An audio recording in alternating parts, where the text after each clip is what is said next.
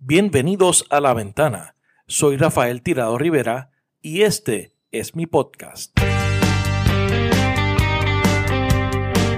Trataremos de darle sentido a las noticias de la semana, hablaremos con datos y miraremos a Puerto Rico y el mundo desde una ventana diferente.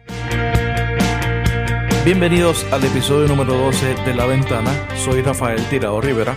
Gracias a todos los podcast escucha por su sintonía esta semana hablamos de fútbol con el exjugador y luego comentarista deportivo chileno Cristian Bozo. Cristian ha sido jugador en todos los niveles, tanto en Chile como en los Estados Unidos. Ustedes lo recordarán por su participación de las transmisiones de la UEFA Champions League, la Premier League y la Bundesliga junto a John Laguna para la cadena Fox Deportes y que tanto disfrutamos los fanáticos del fútbol en Puerto Rico. Para esta entrevista me acompañará el amigo Ulises Toledo, con quien comparto el podcast Un Mundo, un Fútbol, donde hemos estado analizando y comentando las incidencias relacionadas a la Copa del Mundo Rusia 2018, que este fin de semana llega a su fin con el juego de la gran final, la final esperada entre Francia y Croacia. De hecho, esta entrevista también va a estar disponible a través del podcast Un Mundo, un Fútbol, el cual está disponible en las plataformas de Podbean y Spotify. Espero que disfruten esta entrevista, ya que es un diálogo entre amigos sobre el deporte que nos apasiona y apasiona también a millones de personas alrededor del mundo y que cada vez es más popular en Puerto Rico. Y también, como no, aprovechamos para hablar un poco sobre el Mundial y las expectativas para esa final de este próximo domingo. Este será el último podcast para el mes de julio, ya que tomaremos un breve descanso. También estamos descansando un poco del blog para recargar baterías y venir con ideas nuevas. Este espacio ha tenido un crecimiento que de verdad no me lo esperaba y he tenido la oportunidad de, hablar con gente muy interesante y tener buenos diálogos eh, sobre cosas que me interesan y, estoy, y que estoy seguro que a ustedes también les interesa. Así que tomaremos un break para venir eh, ya con más fuerza y con más ánimo para continuar este proyecto que esperamos mantenerlo eh, durante el tiempo que ustedes nos respalden. De hecho, la primera entrevista ya para el mes de agosto será con la aspirante al Senado estatal de Nueva York por el distrito de Brooklyn. Ella es Julia Salazar. Así que estaremos dando más detalles en las próximas semanas y más adelante tendremos otros invitados que ya están confirmados y que esperamos que sean también de su agrado. Recuerda que la ventana se publica todos los viernes y está disponible en todas las aplicaciones para escuchar podcasts como Apple Podcasts, Stitcher, Google Play, Podbean, Tuning Radio y Spotify. Recuerda que también me puedes seguir en las redes sociales. Búscame como Rafael Tirado Rivera en Facebook, en Twitter y en Instagram. También te puedes suscribir a nuestro canal de YouTube para que puedas ver y escuchar todos los episodios de este podcast. Así que los dejo con la entrevista a Cristian Bozo junto al amigo Ulises Toledo. Cristian Bozo, bienvenido a la ventana. Gracias a ti por, estar disponible y por aceptar este, esta entrevista. Tengo, tengo lindos recuerdos y vínculos con la Isla del Encanto durante muchos años y qué mejor ahora que agregarle uno futbolístico. Así que el saludo para ustedes y el agradecimiento para ustedes por invitarme a, a sus podcasts. Bueno, vamos a empezar por eso. ¿Cuáles son tus vínculos con Puerto Rico? No. la isla momento. recuerdo, maravilloso, he conocido gente muy linda de ese país y lo único que me falta es visitarla, de hecho. Ah, no tienes que venir. eso sí, eso sí, eso, esa es la, la, deuda que tengo pendiente con, Puerto Rico. Eso sería bienvenido. Eh, Cristian, tú eres eh, chileno de Santiago, de la capital. Eh, ¿Cómo fue esa crianza tuya en, una cultura que vive y respira fútbol? Bueno, yo sí, soy chileno eh, de Santiago. Yo crecí en el barrio Bellavista, que es un barrio muy conocido en Santiago, un barrio bohemio, de donde también salió Pablo Neruda, donde vivían los Jaivas, un, grupo musical muy famoso, donde están los canales de televisión, eh, había el Café del Cerro en, esa época, y muchos colegios alrededor. Eh, entonces jugábamos, yo crecí como todos los muchachos jugando fútbol, el, deporte popular, queriendo ser futbolista, teníamos un gimnasio cerca, y la, la, verdad que yo vengo, provengo de una familia futbolera. Mi padre fue un, eh, y mis tíos jugaron todo fútbol eh, a buen nivel y con ellos yo crecí tomándole mucho cariño al deporte. Sí, ¿y qué, qué, qué jugaron ellos? ¿Qué posiciones jugaban? Bueno, mi padre era arquero en, en, todas partes, ¿no? Eh, en el fútbol amateur. Yo empiezo a jugar en el colegio, empiezo a jugar en el barrio, empiezo a, a destacar, me empieza a ir bien y desde los 13, 14 años empieza a tomar un, tinte diferente porque eh, además es una expectativa muy grande. Yo termino jugando en las divisiones inferiores de Magallanes, que es un equipo profesional en Chile que en la época estaba en la Copa Libertadores. Y con 17, 18, 19 años, con, con mucha ilusión, pero con un Chile futbolísticamente muy diferente a lo que es ahora. Eh, ahora hay generaciones campeonas de América, eh, los muchachos ganan, juegan en Europa y ganan sueldos estratosféricos. Sí, que eso, que, es de ahora. En aquel tiempo eh, Chile, eh, figuras internacionales me imagino que todavía no estaban. O sea, había Reynoso estaba en México, Caselli estaba, había estado en España, el Pato ya, habían un, número de jugadores, pero no es, no es como ahora que hay, una, hay 30, 40, 50, 100 jugadores chilenos afuera. Yo sí tengo la suerte de, por unos contactos familiares, de ir a Estados Unidos, venir a Estados Unidos y en, a Iowa.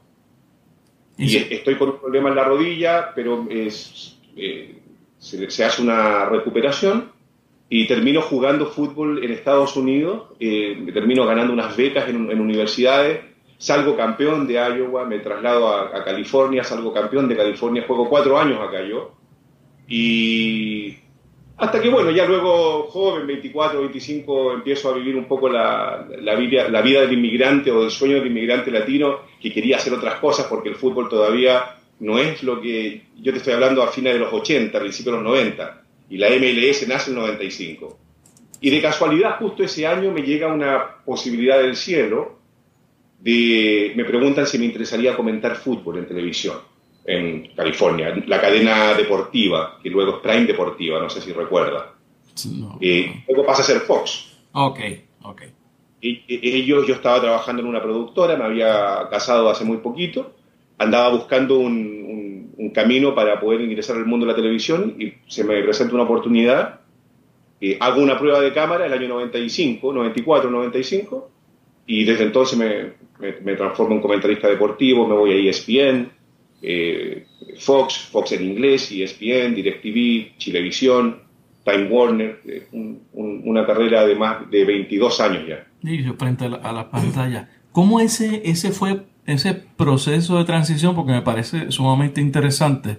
Tú, obviamente viniendo de Chile, eh, se habla español, se juega fútbol, se vive de, de otra manera a llegar hasta Iowa, que es una cultura totalmente diferente, se habla inglés, es frío.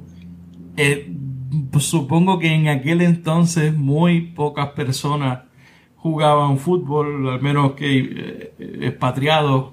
¿Cómo, fue esa transición? Eh, previa a la era del Internet, además. Las cartas moraban una semana eh, de, mi familia, eh, no, había WhatsApp, era otro mundo. Era como que te fuiste a otro, a otro planeta, básicamente, ¿no? Claro, la casa más cercana quedaba a dos millas, me acuerdo que decía. Y, yo venía de un barrio donde estaban las casas pegadas unas a otras y salíamos a jugar a la calle. Claro. un mundo, pero mira, gracias a Dios tenía la inconsciencia de los 19 años. Eh, y Grandview College, en Iowa, que es un, colegio luterano de cuatro años, que fue una universidad que a mí me becó de forma completa, me entregó un departamento, me entregó un auto, me trajo a un amigo de Chile a jugar con nosotros, fuimos campeones del estado, tengo unos recuerdos hermosos de, de Grandview College. Y, tú fuiste a estudiar inglés, ¿no? Yo fui a estudiar inglés y a, arreglarme la rodilla. Hubo ahí ah, una movilidad, a estudiar inglés, a, buscar. Mi papá me decía, mi papá me decía, visionario el hombre, Cristian me decía, cuando llegues allá, nadie sabía quién, dónde era y qué era. Juega fútbol, me decía. Y yo pensaba en mi cabeza, decía, mi papá está loco porque los niños no juegan fútbol. Ese era mi pensamiento a los 18 años pero hay siempre una, eh, está la división de NCAA, está, que es colegial, eh, los colegios, eh, hay otras divisiones menores de NCAA también que tienen de, de, unas universidades más pequeñas y el fútbol se juega mucho más de lo que se cree. Pero muchísimo. Y, y, como te comentaba antes, y, con, y lo tomas muy en serio. Sí. Muy en serio. Cuanto, te, te, doy una anécdota cortita. Y cuando yo juego en Grandview College, por ejemplo, que ya había dinero involucrado, eh, cuando me muestran los camarines y están los lockers, esto que uno veía en las películas, dentro los camarines que teníamos en Chile, y están estos lockers, y, yo veo un locker que sale mi nombre, mi número, estoy mirando tranquilo, el, el director técnico, el soccer coach, Blair Reed, José, que todavía está de hecho ahí, me dice, ábrelo, ese es tu locker. Y yo voy y lo abro y veo adentro camiseta, pero veo cosas que están ahí. mi primer pensamiento es, oh, a alguien se le quedaron sus cosas.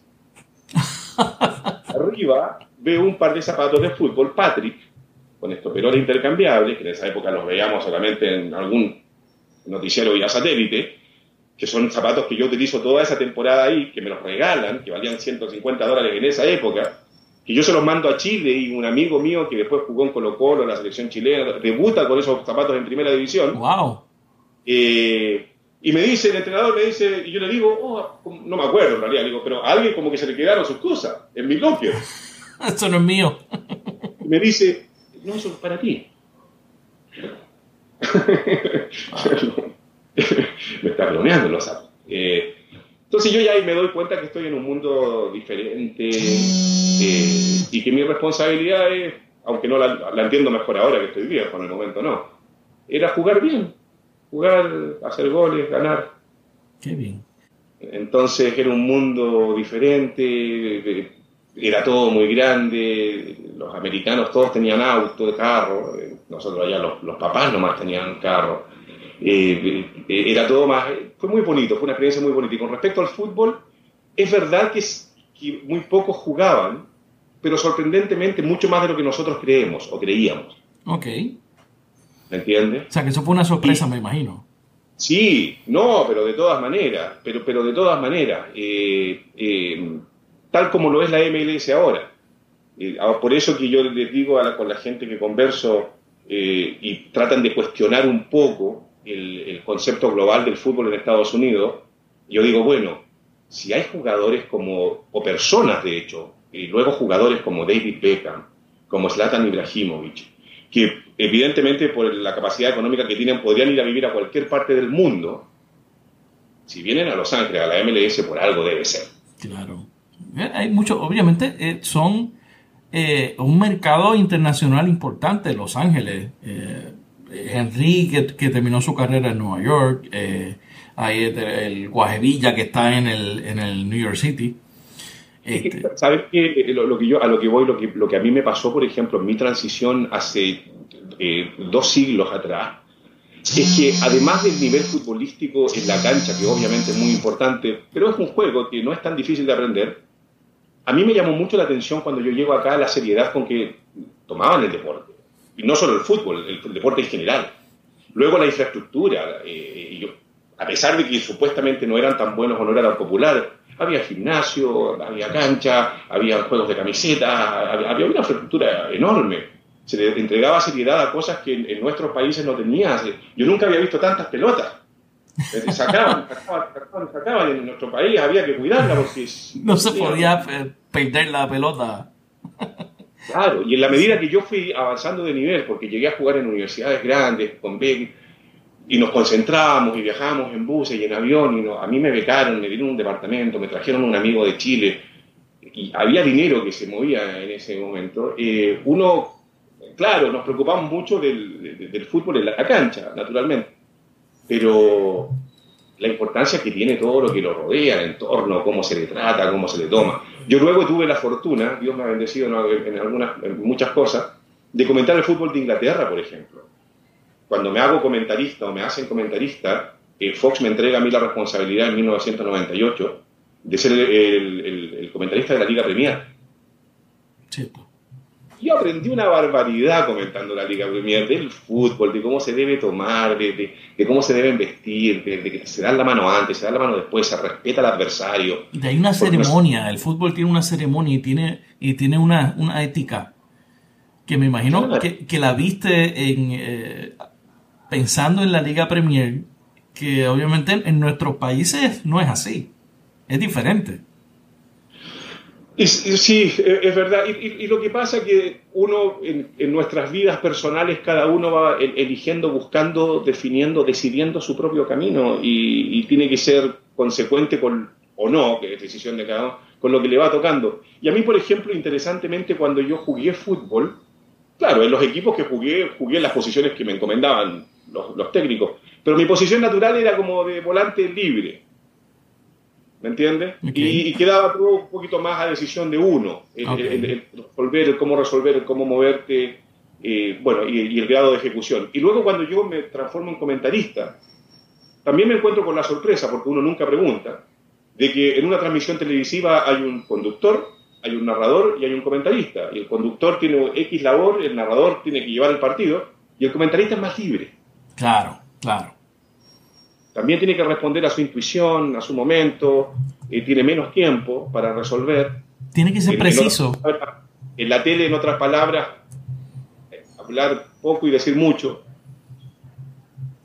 ¿Entiendes? Por los tiempos. Entonces, eh, y, yo como que entendí que esto yo tenía que hacerlo siendo honesto con lo que yo sentía, con lo que yo pensaba, con lo que yo veía.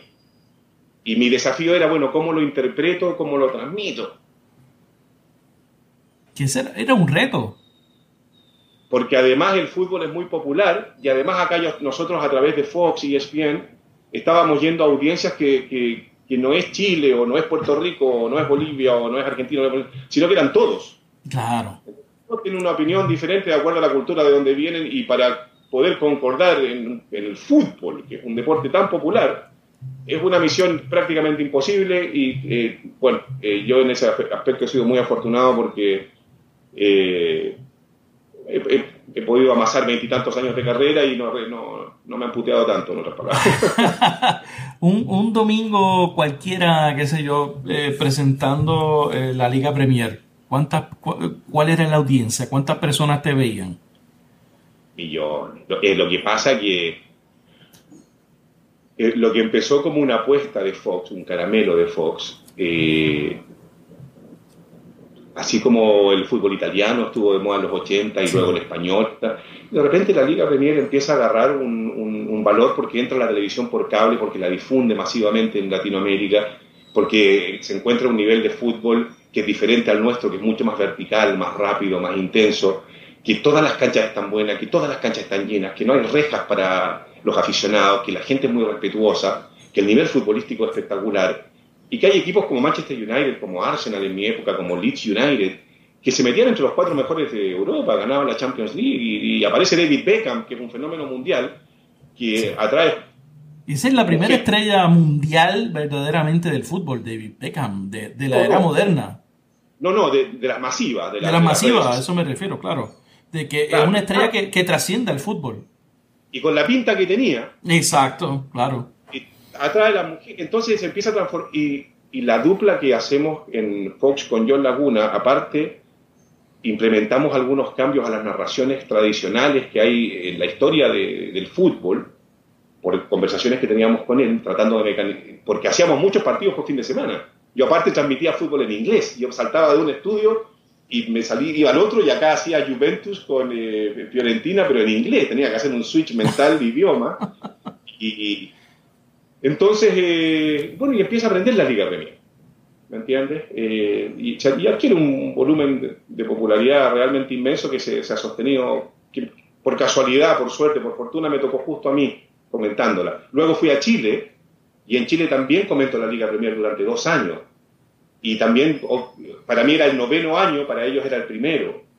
Entonces yo tenía un conocimiento que en Chile, gracias a Dios, como tuve la suerte de poder transmitirlo en forma natural, eh, en un círculo muy chiquitito, el de periodistas deportivos de Chile, de comentaristas, eh, fue una experiencia muy linda. Entonces, la Liga Premier, de acuerdo a lo que tú me preguntabas, en mí ha tenido una influencia tremenda, tremenda, tremenda, tremenda. Y, sobre todo, y también luego este llegó eh, la Liga de Campeones, la Champions. Ah, que yo creo ahí fue que yo empecé a ver fútbol una tarde en mi casa yendo a la escuela. Recuerdo, este, lamentablemente no fue contigo, pero eh, porque era todavía en inglés. Y la Champions. yo no recuerdo eh, que había eh, Champions en español, pero cuando yo vi a, yo creo que era un juego del Barça, o, no sé si era con, con el Paris Saint Germain o, el o el Bayern Múnich, eso fue lo que abrió mi mundo de, wow, este es el deporte que a mí me gusta, estas son las estrellas que yo quiero seguir. y entonces después, cuando entra eh, Fox Deportes Español, que trae la Champions, ahí es que yo te veo con, con John Laguna y, la, y era espectacular el trabajo que hacían. Yo, para mí era la, pareja perfecta. Eh, eso ya es para el 2011 porque yo estuvimos en diferentes etapas, 98-2005, luego yo vuelvo el 2011, 2010, 2011, 2013, y luego la tercera etapa, 2016, 2017. Eh, y, claro, pero al final, mira, es una cosa de suerte también, porque justo como tú dices, Fox consigue los derechos de la Champions, eh, entonces eh, justo estamos con John muy, muy cómodos por la Liga Premier, y nos ubican a nosotros como una de las parejas de la Champions League, junto con los mexicanos. Eh, allá estaba Brailovsky, estaba mm, Alex Blanco, me acuerdo, junto con los argentinos, venía Mariano Clos, Macaya Márquez, Miembro.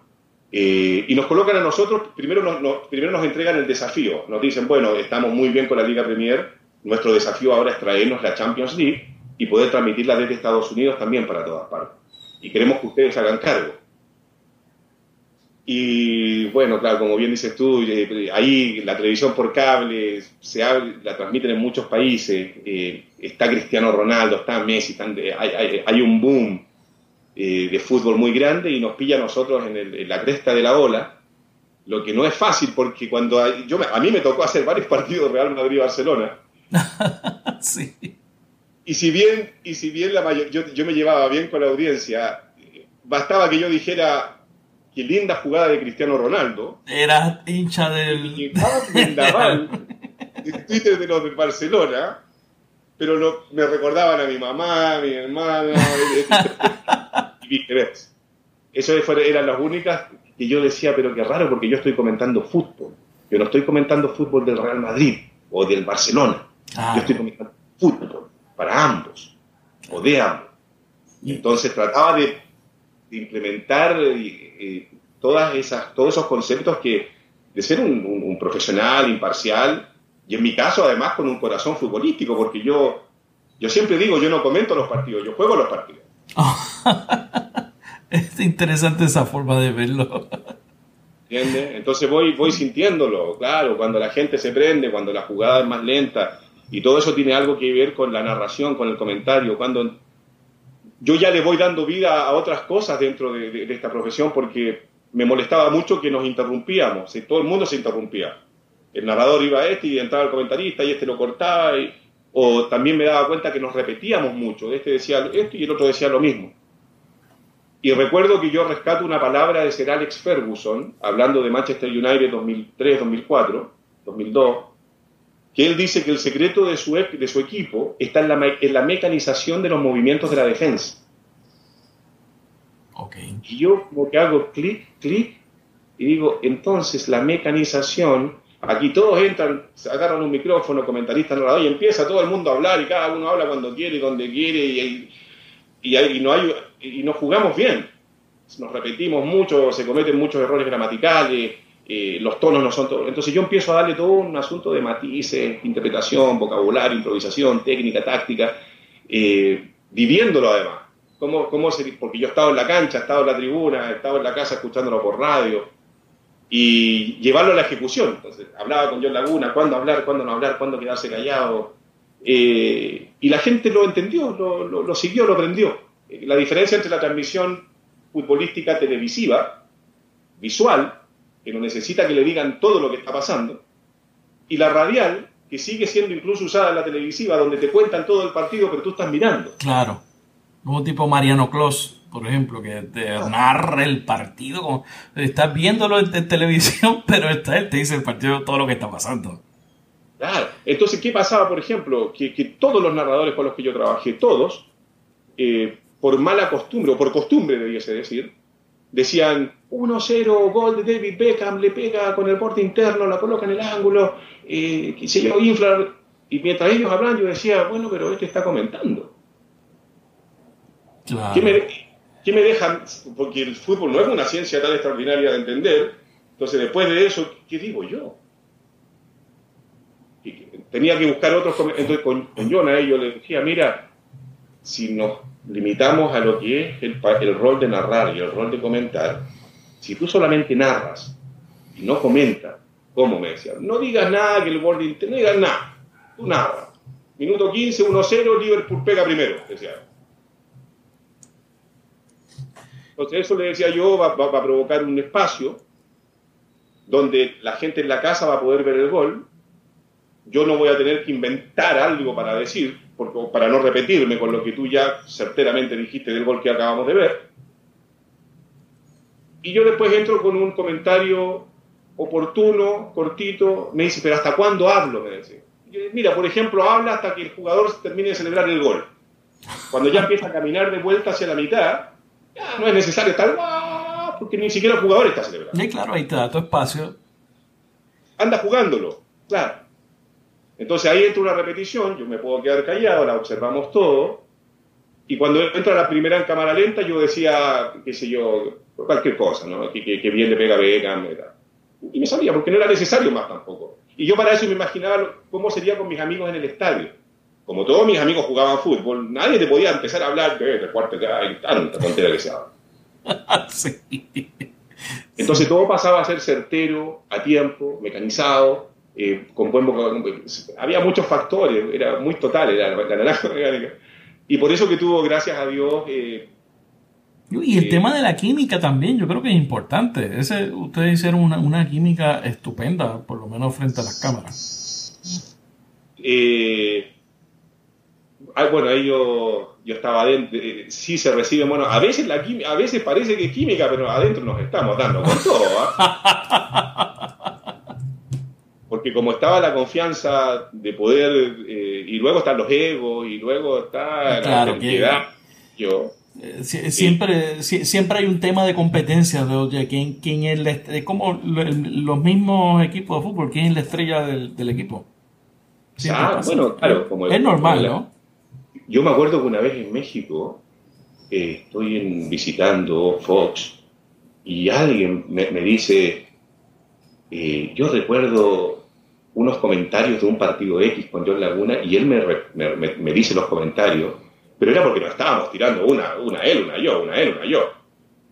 Y yo me no me lo cuenta y, me llama mucho la atención la percepción que tiene la gente, porque nosotros estábamos que nos agarrábamos adentro del, del estudio. Okay y la gente afuera felices porque, bueno, veían esa, esa química, como le llamas tú, ¿no? Pero, no, pero lindos recuerdos, muchos años, lindos recuerdos de, de, de, la Liga Premier, de la Champions, de Fox. ¿Qué estás haciendo ahora? ¿Qué, qué estás, eh, ¿En qué proyectos estás involucrado? te, te, he visto eh, eh, también comentando para YouTube. bueno, mira, como en la vida me tocó ejercer este, esta carrera, también en, la medida que fueron pasando los años fueron cambiando las prioridades. Eh, yo decía al principio a mí me gustaba comentar de fútbol y la jugada y el tres cuartos y el offside, el luego después quería opinar. Ahora a mí siento que ya puedo tratar, porque tengo hijos, ¿no? Tengo un hijo de 20 años, otro de 17, que, porque yo quiero que entiendan ciertas cosas, que quieren trabajar en, los medios periodísticos, que quieren jugar el fútbol. Eh, y yo siento que de lo poco con lo que yo puedo ayudar es tratar de, de dejar un poquitito mejor de lo que yo lo encontré cuando yo llegué. Eh, en, todo aspecto, ¿no? Desde la voz, desde tu conocimiento, de tu preparación, eh, de ser primero una buena persona, de, ser consecuente y todo, todo, todo, todos estos cuentos. Entonces, eh, si bien el comentar fútbol es una bendición y sobre todo estos niveles, eh, yo también, como, se ha ido transformando el medio, también, y, como se, abren o se cierran puertas, yo ando buscando la posibilidad de poder transmitir, enseñar, implementar eh, de, eh, todo el mundo, a nadie le enseñan a ser narrador o comentarista, que es lo que le estaba hablando. Entonces, en todas partes, en Chile, en Estados Unidos, en Inglaterra, al que eligen entra y se pone a hacer lo mismo que hacía el anterior, el anterior, el anterior, y todos están con el mismo ritmo. Y yo por la derecha, se la pasa por la izquierda. Y, la por ejemplo, John Laguna tuvo, la gran virtud que él le cambió el ritmo a las transmisiones. Y eso lo conversábamos fuera de cámara nosotros. Él me decía, ¿te das cuenta que los ingleses, los escoceses, dicen Beckham? Roy Keane, eh, Stam, he gives the ball to Sheringham. No, no, no, no, adornaban tanto. Sí, apenas dicen nada. Casi dejan, la. En, si estuviéramos jugando, dejaran, dejan la bola correr. Y eso tratábamos de hacer nosotros.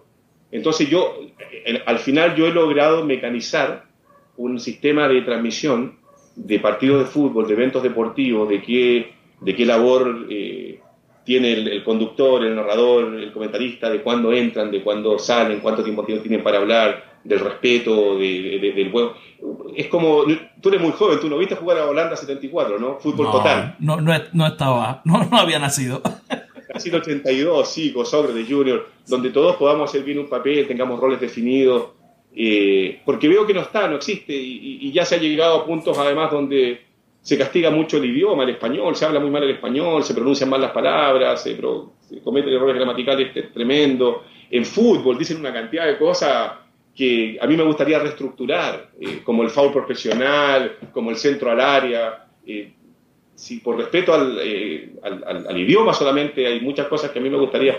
cuando hablaban, por ejemplo, alguien iba, venía un centro de 30 metros y llegaba el delantero corriendo, se tiraba al suelo y se le iba y yo escuchaba que decían, definió mal. ¿Cuándo definió si se tiró al suelo? No hubo definición. Ni con el gol interno tú defines. Claro. Tú defines, tú defines. El otro es un remate al arco. Sin control, tú no estás definiendo nada. Claro. Hay muchas cosas futbolísticas que yo creo que nos hemos ido quedando atrás. Centro al área. Yo nunca vi un centro al medio campo. Para empezar pelotazo largo. No hay pelotazo no corto. hay pelotazo corto.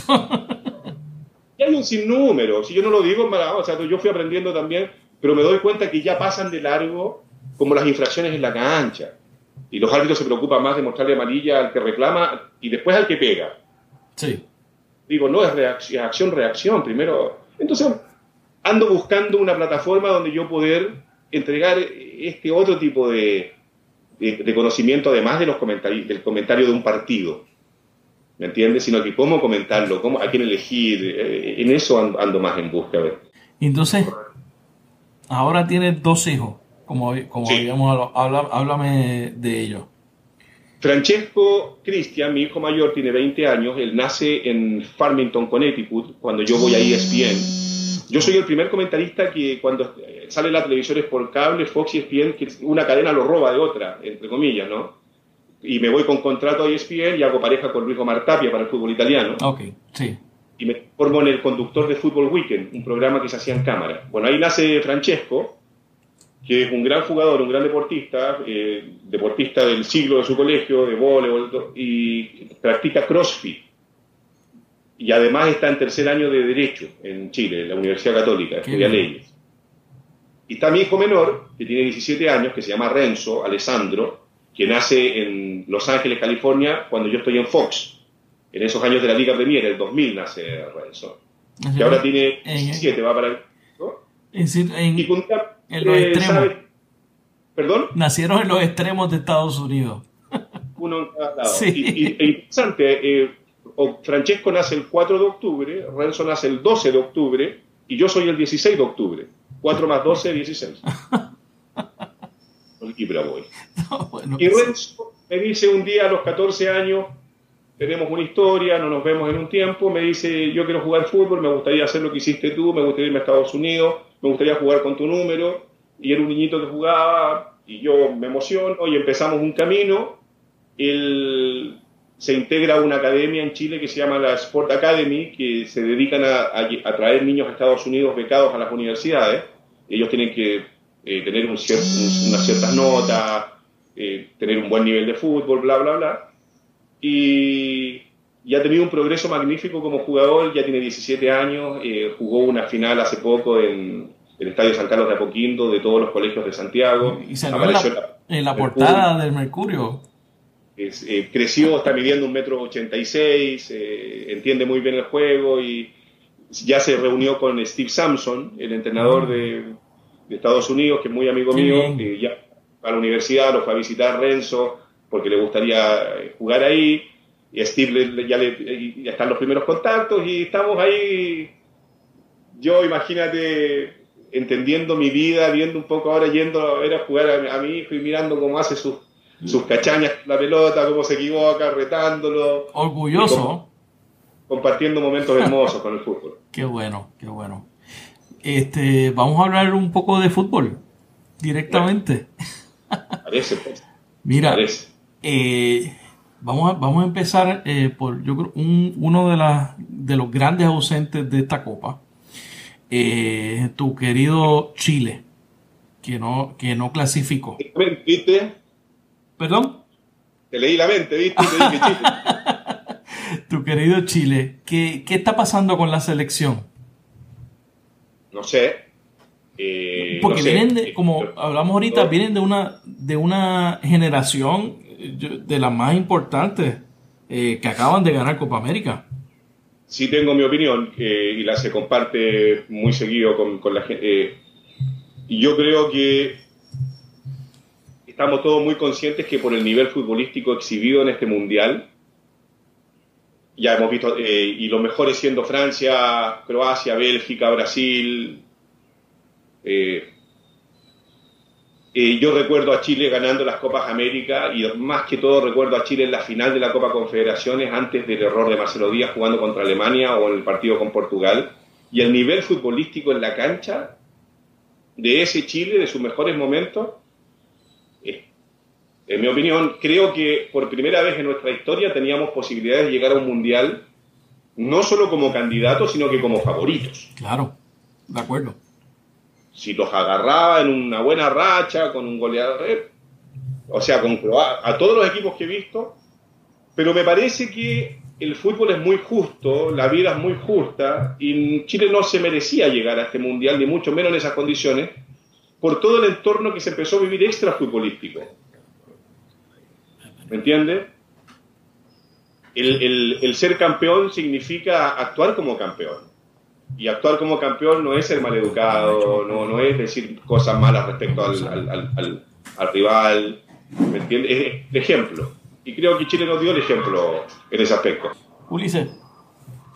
Sí, saludos de nuevo, Cristian. Un gusto saludarle, somos fanáticos de usted. Vamos a hablar un poquito de, de, de, fútbol per se. Ahora que estaba hablando de Chile, ¿qué, qué espera de, ¿Qué esperamos de la Copa América en el 2019? No solamente para Chile, sino para los países nuestros. Eh, usando como referencia este mundial. Este mundial, exactamente. Me parece, a ver, para eh, Colombia me gusta. A Colombia si le dan a James, a Cuadrado, si se afirma, a Sánchez en el medio campo.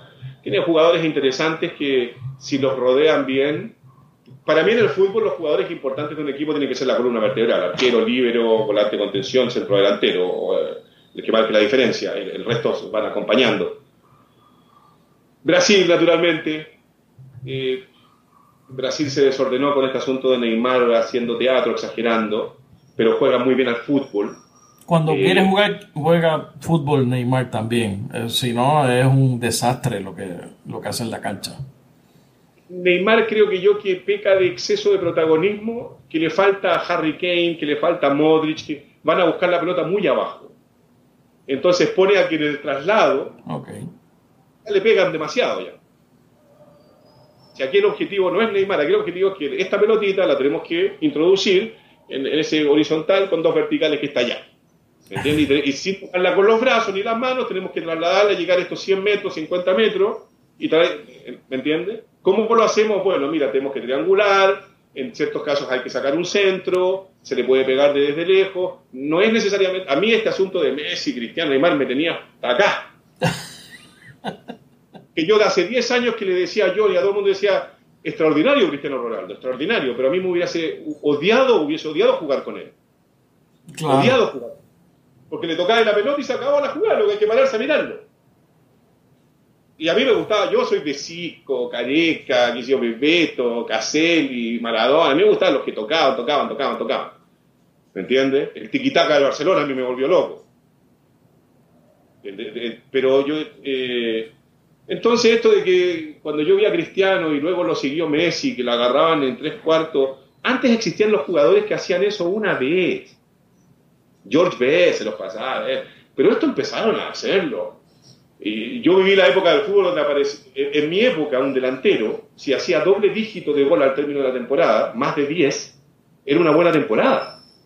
Era una estrella. O sea, el fútbol de Gerard, de Lampard, y Gerard y Lampard, que eran mediocampistas y defensivos, hacían 20 goles por año. Entonces está toda esta evolución del fútbol, la pelota más liviana, el pasto más corto, eh, lo que es sintético de las camisetas, más liviano para que suben menos, para que corran más rápido. Eh, todo jugar mucho, todo, todo, es más rápido, el WhatsApp, el email. También se ve reflejado en el fútbol. Entonces yo veo que bien se ve, pero faltan los que pisen la pelota, falta el que piense, falta el que dicte. Porque correr y correr y correr y correr, pero yo digo con uno, uno que la pare.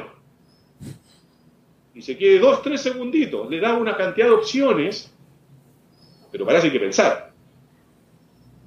¿Me entiende?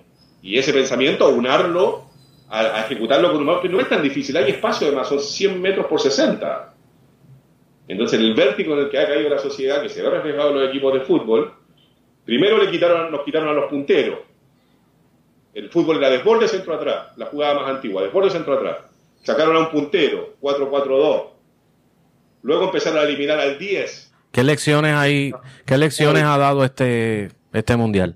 Bueno, ¿qué, lección nos ha dado este mundial? Que vivimos la época de las redes sociales, estamos todos cerquitas, no, eh, no hay tantas diferencias, cualquiera le gana a cualquiera, ya basta de el monstruo argentino que Messi o que Alemán, Islandia le hace partido a... Mira, yo vivo en un país, yo soy de un país que es el último país del continente, Chile, largo, largo una larga y angosta faja de tierra.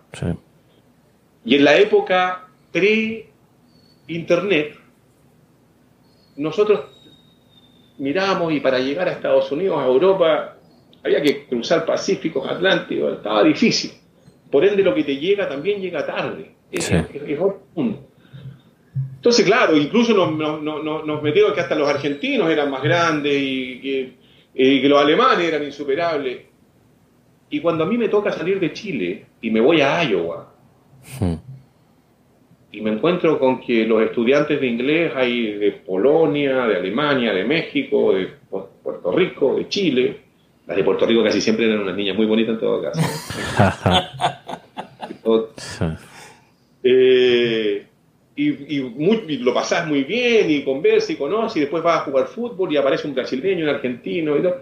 Y yo me pongo a jugar a esa edad, 18, 19 años, y me empieza a ir bien empiezo a dar cuenta que yo, o sea, los de Camerún son buenos, el de Ecuador es bueno, el español es bueno, algunos americanos son buenos, el argentino es bueno, pero yo voy de 10, yo voy de 9, yo voy de 10.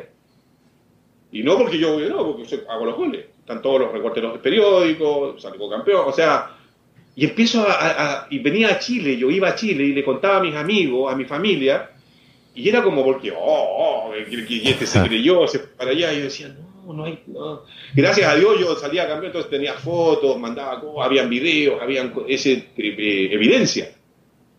Y después cuando yo me pongo a comentar fútbol y voy a ESPN, por ejemplo, el conductor de ESPN de Fútbol Weekend era Ricardo Ortiz, que todavía está en ESPN, de Fútbol Weekend.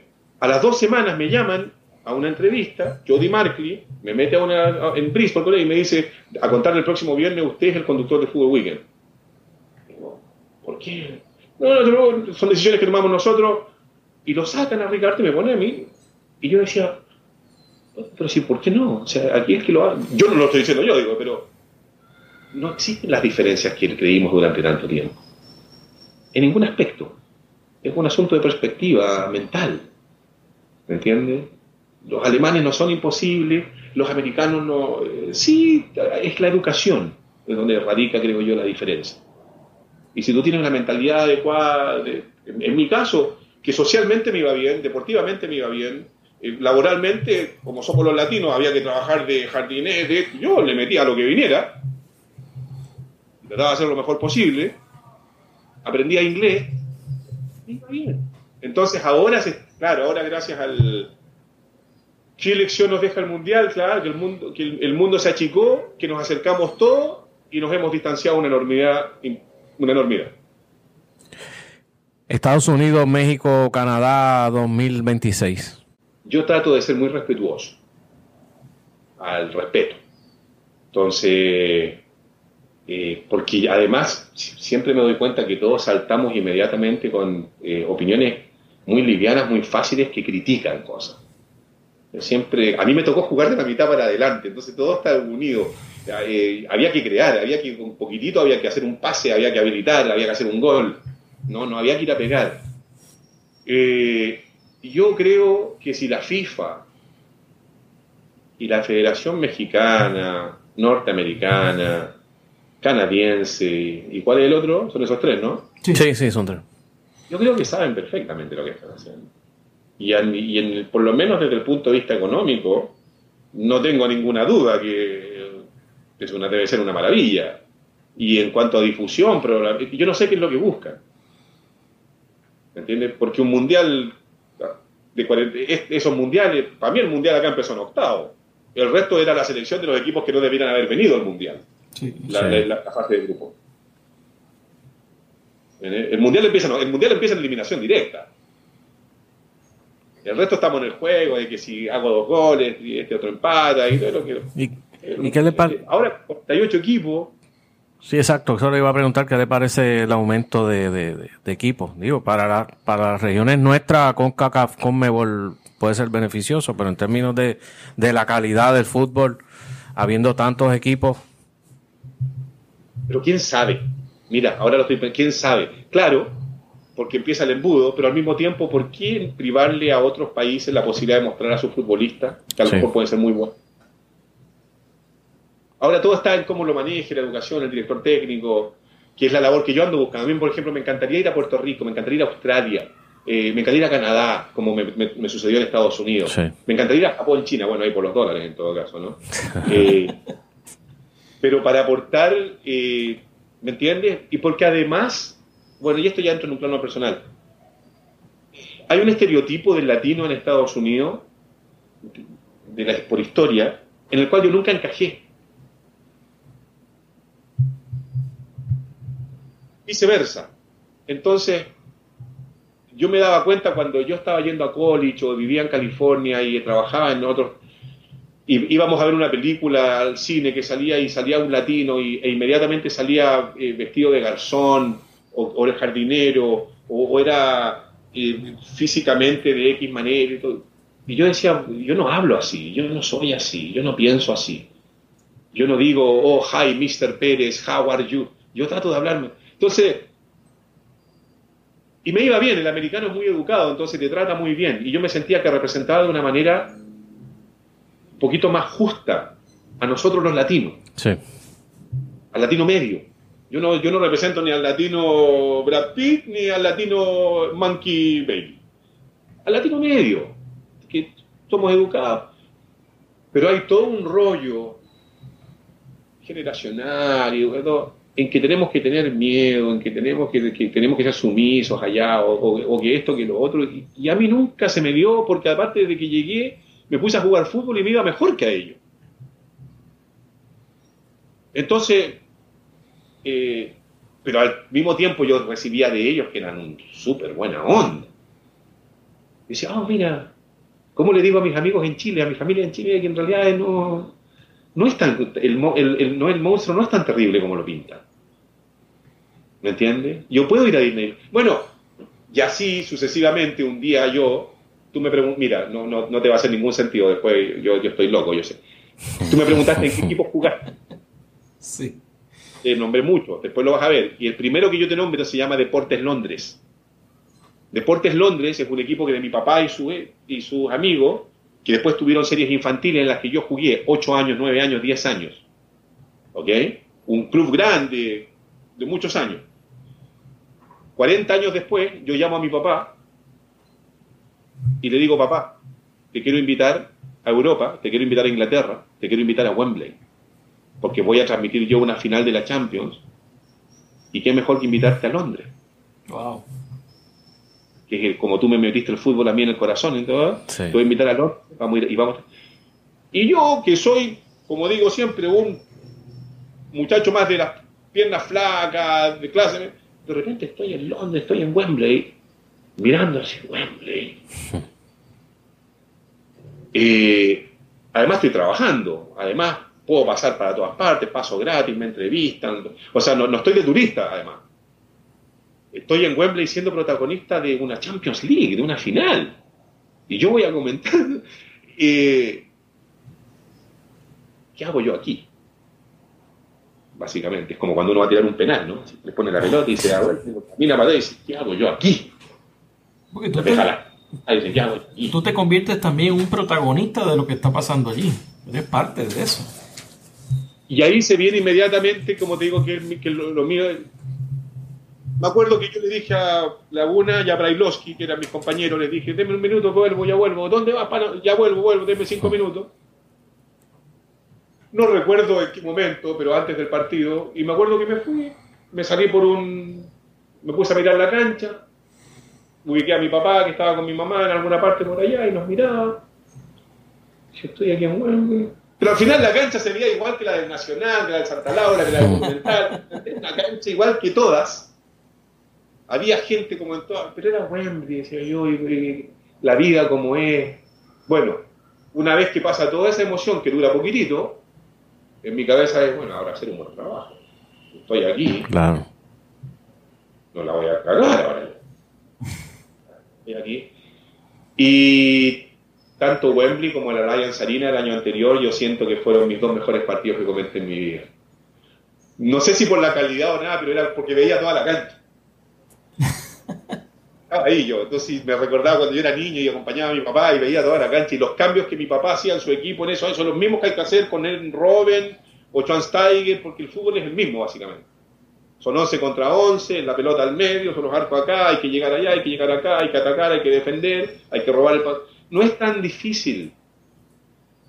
Mi papá me dijo cuando chico, y yo jugaba de 9, de 10, y me fue bien, me decía, el fútbol es simple, nosotros lo hacemos complicado queremos meter el pase, meter el borde externo, meter el taco. Cuando me decía mi papá, hay que pasársela con el mismo color de camiseta que esté más cerca. y de ahí cada uno para adelante ya le va poniendo su estilo, su calidad, su clase, su bla, bla, bla, bla, bla, bla. Pero hay que enseñarlo desde acá abajo, desde lo básico. ¿Entiendes? Lo que estábamos hablando antes, lo que yo le decía, yo haría todo al revés.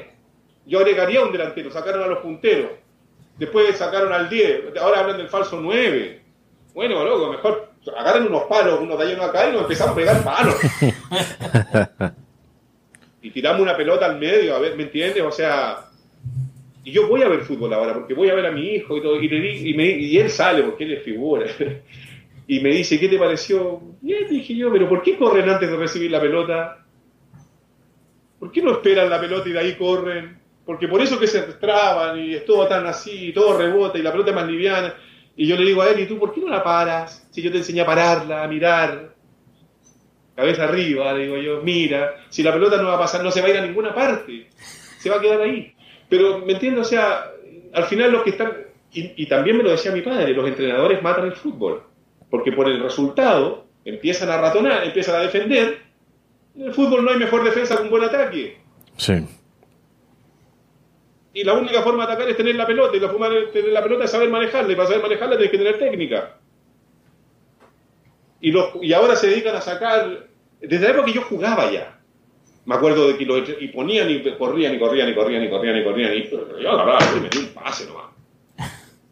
Y me salvaba, gracias a Dios, ¿no? Porque yo no podía correr como esos animales.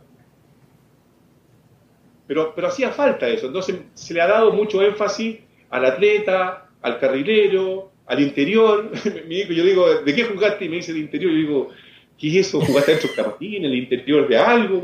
¿Qué, qué, mediocampista, le digo yo, defensa, carrilero. ¿Lateral? No, es que tengo que llegar al área arriba. Pero si eso también se hacía antes. Porque antes el pasto era más largo, la pelota era más grande, los zapatos eran de diferente eh, hecho, eran más pesados, eh, los jugadores no tenían la misma... ¿Me entiendo? O sea, todo va evolucionando, pero es lo mismo. El mejor lateral era el que lograba pasar de la mitad y te lograba sacar un centro. Yo jugué de lateral, cuando jugué a Magallanes, que subía más en calidad, me sacaban de mi puesto y terminé jugando lateral. Y, me, recuerdo de la frase en forma perfecta.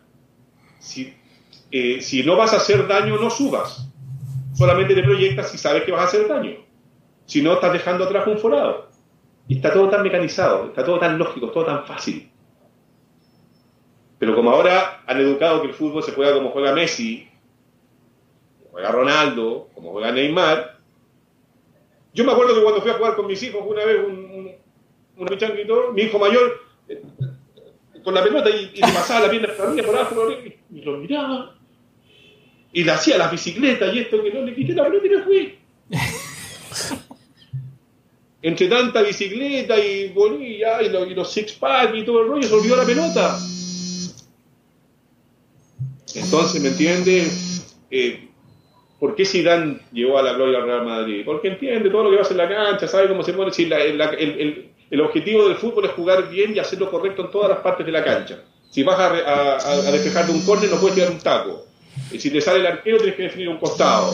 Y si estás en el sector medio, tienes que tocar de forma lateral. Tienes que saber meter un pelotazo.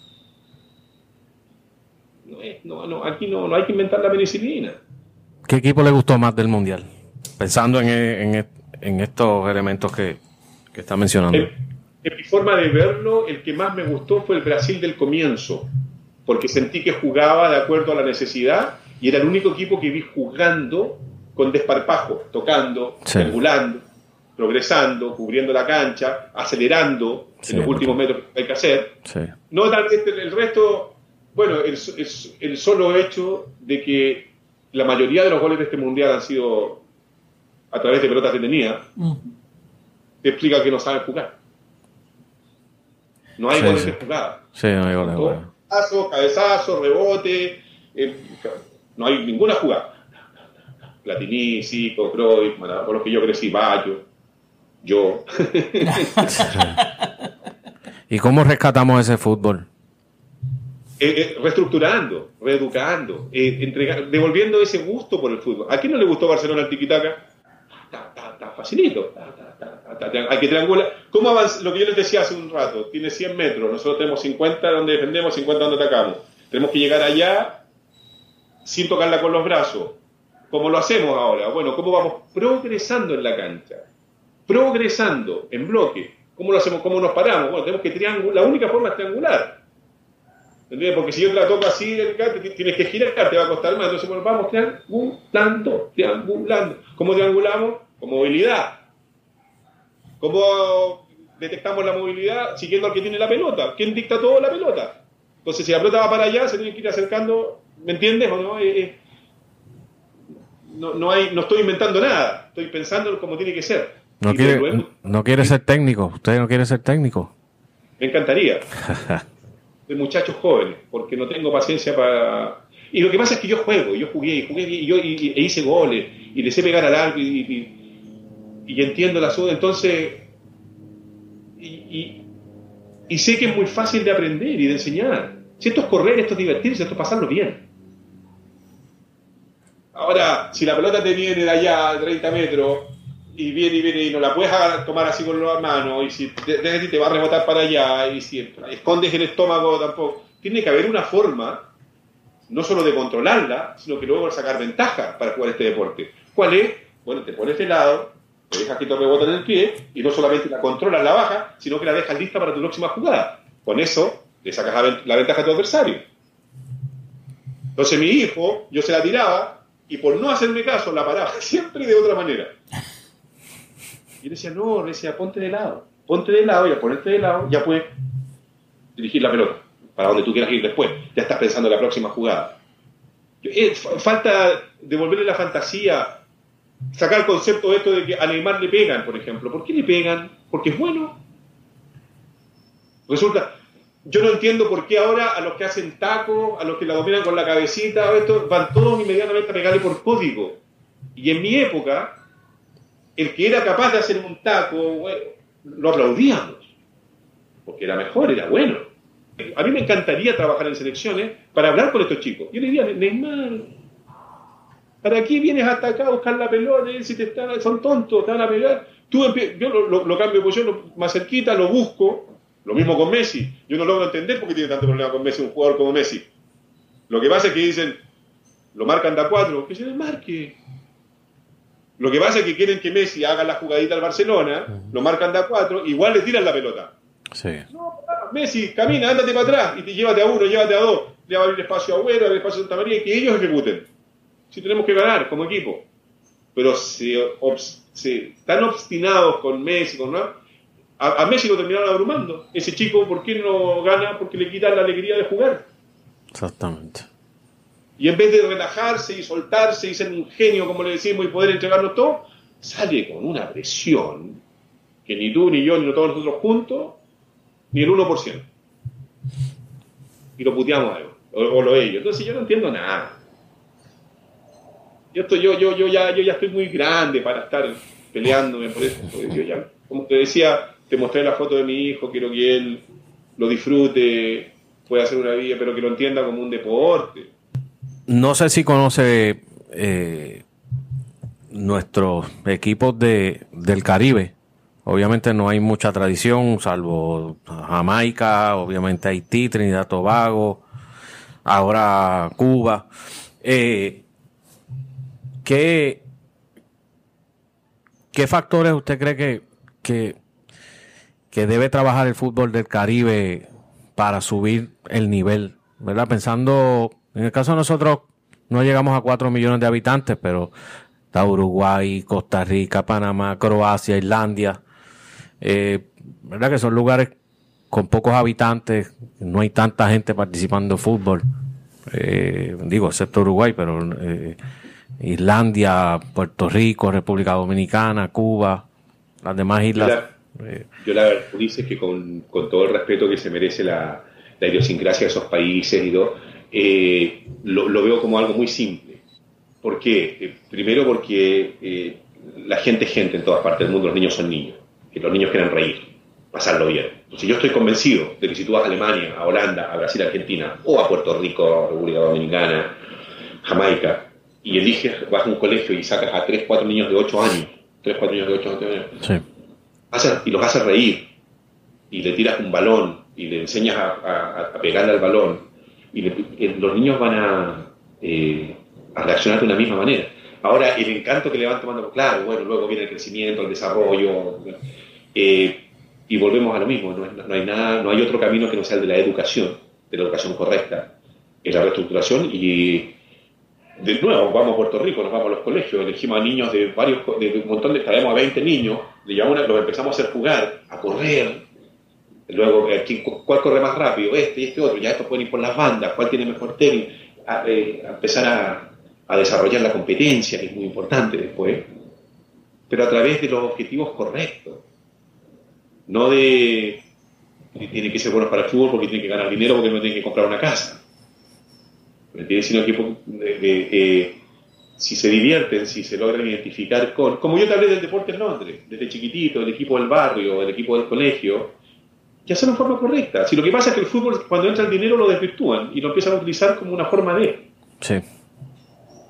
Pero no, es tanto, es alegría, es reírse, jugar, es saltar. El fútbol te permite correr, saltar, tirarte al suelo, levantar los brazos. Y, y para mí la ironía más grande es que digo, y qué tontos seremos los seres humanos, mucho más aún los que hemos elegido el fútbol, que nuestro momento de mayor gloria, gloria, gloria deportiva, pero ya sí, pero lo máximo, lo máximo, es cuando si llegamos a ganar un campeonato, Lo único que hacemos es los brazos arriba y gritar y correr como locos como salvos. Y eso es definido como nuestro momento mayor de gloria en nuestra historia. Siga lindo. Cuando, Francia, cuando Zidane, cuando han ganado la Copa del Mundo, tú los ves y en su mejor momento de su vida andan corriendo y el camarín están todos saltando como locos. Te permite ser un niño que lo pasa bien, que dice tonteras, que grita, que le echa agua al compañero, que corre, que salta, que empuja. Lo que hacemos desde niño. Eso es, eso, es fútbol al final del día. O el deporte. y el deporte, exacto, en general. Eh, y muchas veces caemos en, la, en la presión que se le mete Argentina le mete a Messi, eh, la presión que obviamente por la historia de Maradona, etcétera, etcétera. Eh, es la misma presión que muchas veces también los niños se ponen a sí mismos porque quieren, entonces yo tengo que jugar como Messi, tengo que jugar como Cristiano, tengo que ser como Neymar. Claro. y eso es lo que le quita la diversión al deporte. Mi hijo, mi hijo, que es mediocampista, yo le digo, cuando vayas a jugar, a probarte algún equipo, pruébate de lateral, digo yo, de central. Pero ¿por qué me dice yo quiero jugar al... No, decir, se necesitan de todo en el equipo y van a haber 500.000 y faltan defensa. Claro. Y al final lo importante es parte del equipo. Luego el fútbol de la cancha te va a ir explicando solito si tú juegas aquí, juegas acá, juegas allá, si vas al banco, si no te vistes, si no vengas nunca más. insisto, lo lindo del fútbol, y que a mí me entregó el comentar fútbol, es que es una adrenalina de dos horas en la que no sabes lo que va a pasar y tienes que ejecutar. Y, tienes que ejecutar eh, en 90 minutos, tú tocas la pelota, ¿cuánto? 20 veces, creo que máximo son dos minutos. yo jugaba de primera. Yo, una de las características mías era jugar como el pibe Valderrama, porque no, no como él, obviamente. de primera, de primera. Y, después suma, no, tuviste, no tocaste la pelota un minuto y corriste 90. Entonces, ¿dónde está el fútbol? En los movimientos que hacen. ¿Cómo? Yo le digo a mi hijo, no es, no es correr, es cómo correr. No es correr, es saber correr. Correr de lado, correr en diagonal, correr hacia atrás, correr con la cabeza levantada, pero ¿por, qué si voy más rápido? No, digo que por la cabeza atrás porque tienes que mirando lo que está pasando. Vais con la cabeza más abajo, te va a pasar la pelota por acá arriba, digo. Porque el de allá se está tratando de avivar, de, sacarte ventaja a ti también. Entonces, no, pero esa es la viveza, esa es la astucia, no, no, es la trampa. El golpe es trampa. El golpe es violencia. Hoy día hubo foul que van y los empujan así. ¿Por qué? Porque el muchacho está tratando de portar y llegar al arco entonces lo confunden con la hombría, no sé qué mierda, empiezan con... Y eso emociona a los periodistas, los comentaristas, la prensa, los hinchas, y le quitan la esencia a un deporte que está siendo jugado por 22 muchachos como tú, como yo, que las piernas les... O sea, Mansukicho no llega a la final de partida. Sí. No llega, no llega. La rodilla de ese hombre va a estar seis meses débil. Sí, sí, sí. sí. Ha jugado tres partidos larguísimos, o sea, no, está muerto. Está muerto. Francia ya es campeón. Francia, lo, mejor que tiene Francia con con Pogba es el tránsito que tienen en el medio. Yo me acuerdo de haber jugado millones de partidos, sobre todo cuando me tocaba enfrentar a los africanos al principio, los cameruneses. Y saltaban. Una potencia impresionante. Sí, sí. Impresionante, como saltan, como corren, imagínate, Pogba, Kanté. ¿Qué jugador, ¿Qué jugador le gusta? Eh, de dónde? de ahora en, este en este en este de este mundial Hazard tuvo buenos momentos Neymar tuvo algunos momentos eh, Thiago Silva. El, jugador que en su posición han habido arqueros que han tenido tardes espectaculares mucha buena tapada. Jugador es que el jugador para mí por ejemplo cuando yo siempre peleaba en Fox mejor jugador del mundo. Y yo decía, no, el mejor jugador del mundo, el mejor goleador del mundo, porque yo no lo he visto atajando penales ni sacando laterales, y allá también, sí, también hay jugadores. Eh, jugador Roy King, el de Manchester United, también mejor jugador, estaba en todas partes. De este mundial, jugador. Cantí una máquina de correr. Me gustaría a mí ver a Platini, pero esa pelota que caiga, de línea, como mejor jugador. Eh, Modric. Quisiese decir Modric, pero Modric ha manejado el equipo, no, él no el golazo más que hace. Difícil, difícil, porque yo soy muy, yo soy muy exigente. ¿Me entiendes? Sí. Eh, eh, y, no, y, no, y, soy menos global además, me gusta, me gusta la jugada, me gusta el partido, no englobo tanto Cristiano Ronaldo, el primer partido de Cristiano Ronaldo. Sí, sí. España, sí, hace todos los goles. Si le tocara fichar a un jugador. ¿De, ahora? Sí. De ahora Canté. Canté. Pero que me corra todo, que me limpie la casa, que me lave el auto, que vaya al supermercado, que corra toda la mitad. Espectacular el muchacho. Suba, baja, defensa, ataca. Lava las camisetas, maneja el bus, cambia todo. Me encanta, me encanta después karaoke, extraordinario. pero jugadores, que Neymar, por ejemplo, Neymar cuando no le pegan ni él anda con su. como cuando juega, me encanta porque a mí me gusta el jugador a diferencia de Cristiano, que lo encuentro espectacular, extraordinario, goleador, extraordinario, Messi me gusta en la pura jugada. A mí me gusta el jugador que juega y hace jugar. Neymar. Porque Neymar te desequilibra solo o te entra tocando. ¿Me entiendes? Eh, y el resto yo no les veo. A, a los chicos les gusta Griezmann. Pero Griezmann eh, Giroud lo juega bien. En Croacia, Rakitic, no. Neymar. Neymar, eh, normal. Pero, este, Cristian, ya tenemos eh, los finalistas de la Copa del Mundo. Tenemos a Francia frente a Croacia. ¿Qué, opinas? Eh, ¿cuál, es, ¿Cuál es tu análisis breve de, de lo que esperas, de lo que podemos esperar de ese partido? Creo que Croacia fue la revelación, no sorpresa, creo que Inglaterra fue sorpresa. Inglaterra fue sorpresa porque nadie se imaginaba que iba a llegar hasta donde llegó. Creo que Croacia fue revelación porque era nombrado como posible candidato y se metió a la final, eh, desplegando buen fútbol, no llamativo, no muy colorido, pero evidentemente práctico y efectivo, eh, donde su principal valor, Modric, es considerado el mejor volante del mundo, pero yo vengo de una época donde Modric hubiera sido reserva con esos volantes, con el Entonces no hace jugar al equipo tan bonito tampoco, ni, se le han dado factores. Y luego está Francia, que son los dos finalistas que no representan a los dos mejores, en ningún caso, pero que siguen en, en el, formato que tiene este campeonato corto de ir entendiéndolo y que se den los resultados y se te vayan dando las circunstancias creo que va a representar dignamente los tiempos que se corren, donde la fuerza física, eh, la potencia física predomina largamente sobre el talento y la capacidad técnica y sin que sea mal fútbol, por el contrario, pero donde Pogba y Kanté son figuras indispensables, fundamentales de su equipo y donde los complementos son Giroud, Griezmann y bueno, Mbappé, cuando me preguntó delante dice el mejor jugador del mundial Mbappé Ahora ahí está. Mbappé ha sido más desequilibrante, el que más ha encarado, el que más ha pasado, el que más ha marcado diferencia, creo yo. 19 años tiene ese chico.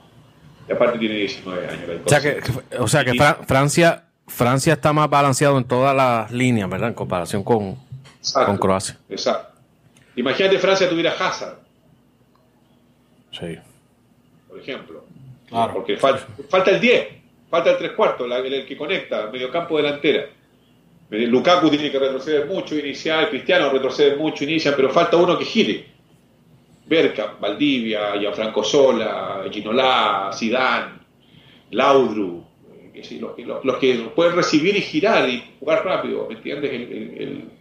que no, no hay.